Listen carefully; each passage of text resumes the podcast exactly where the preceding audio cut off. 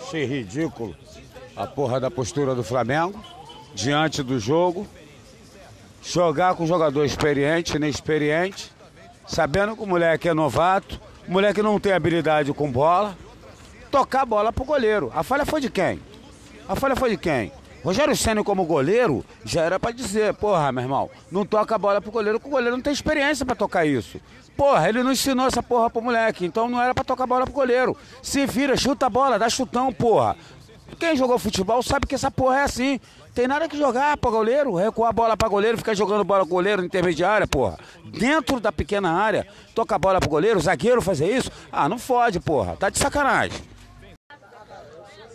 O goleiro do Flamengo, após a derrota, por uma falha, a falha que não foi culpa dele, a culpa foi do zagueiro que foi jogar com o goleiro, tocar a bola pro goleiro, jogar o goleiro na furada.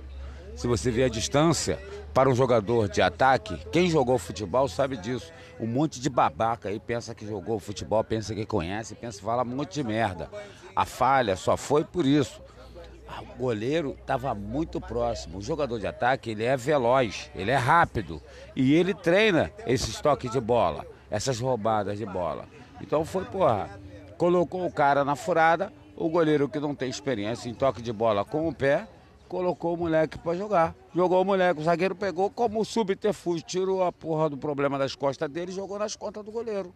Então, porra, eu acho que para mim a culpa é de quem? Do Rogério Senna, que não orientou a zaga, se por um acaso o goleiro entrar em campo, não jogue a bola para o goleiro, que não tem habilidade com o pé, pô.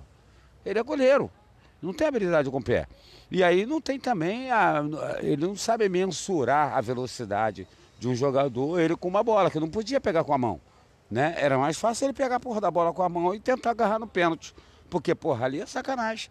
Então a culpa é da zaga e a culpa é do Rogério Senna, que já começou mal. Eu não gosto do Rogério Senna. Ele vai fazer uma vergonha com o time do Flamengo, vai tirar dinheiro do Flamengo, não vai dar porra nenhuma pro Flamengo. Ele é um merda como ele sempre foi em qualquer lugar.